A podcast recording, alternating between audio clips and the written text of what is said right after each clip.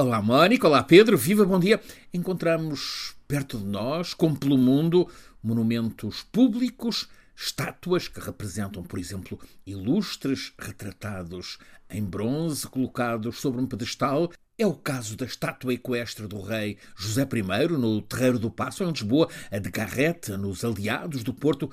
Tantas estátuas pelo mundo são representações de um tempo passado Nestas últimas décadas, apareceram-nos sinais de um novo modo de escultura no espaço urbano e um precursor de topo é um artista pop americano, origem sueca, Klaas Oldenburg. Ele forma com Andy Warhol e Roy Lichtenstein o trio principal fundador do movimento artístico que põe o espectador a interrogar-se. Todos eles viraram costas ao modo de criação artística até então dominante, inventaram com a pop art novas formas, formas contemporâneas de expressão. Oldenburg chegou esta semana ao fim da vida aos 93 anos. Morreu em Nova York, a cidade onde tinha escolhido basear-se. Oldenburg é um escultor, mas ele não quis criar peças para galerias ou museus, ainda menos para leilões de arte. Escolheu disseminar o que criava por passeios, relevados, jardins, até pelo asfalto, até por telhados de cidades pelo mundo. E está em dezenas de cidades: Nova York, Chicago, Barcelona, Paris, Roterdão, Berlim. Também está em Portugal, no Porto.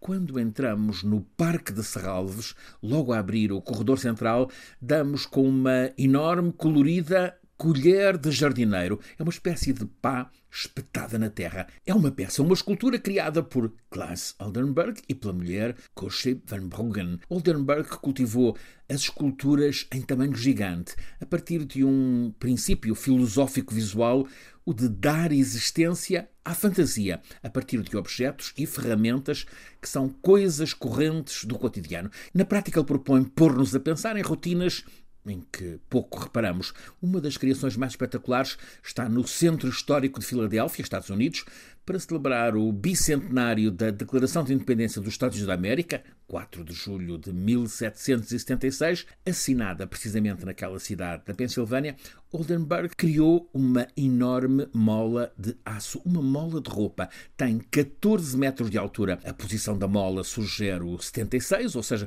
o ano da declaração. Porquê a mola? Por a declaração ser um documento ao qual a América está agarrada. Em Colónia, na Alemanha, a imponente e belíssima catedral tem torres altíssimas, 157 metros, são das mais altas na Europa. Aliás, muitas igrejas góticas de Colónia têm altos pináculos. Oldenburg criou um sorvete em cone invertido. Está no topo do edifício da Primark, na Praça da Catedral. É, no fim de contas, mais um pináculo, neste caso, com forma de sorvete invertido.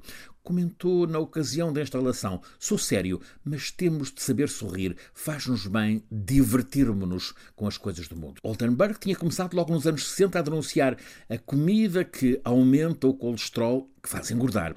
Uma das criações mais célebres dele é uma provocadora escultura de dois cheeseburgers. Esses hambúrgueres com tudo a escorrer, estão dentro de casa, estão no MoMA, o Museu de Arte Moderna, em Nova York. E há muito mais de Oldenburg pelo mundo. Em Portugal, sabe sempre muito bem amanhecer nos jardins de Serralves e há a colher de jardineiro Oldenburg para contemplar. Serralves é um dos lugares onde podemos entrar pela arte contemporânea portuguesa. É uma geração que irrompeu a meio dos anos 80, nomes como Julião Sarmento, Jorge Mulder, Pedro Cabrita Reis, Helena Almeida, Fernanda Fragateiro, outros, e entre eles Rui Chaves. Chaves é um criador fundamental desta geração contemporânea portuguesa. Ele cria esculturas a que junta poemas. Ele tem uma peça, A Secreta Soberania, em que a arte também está na legenda quando te vejo, o mundo à nossa volta deixa por momentos de existir. Rui Chaves partilha assim connosco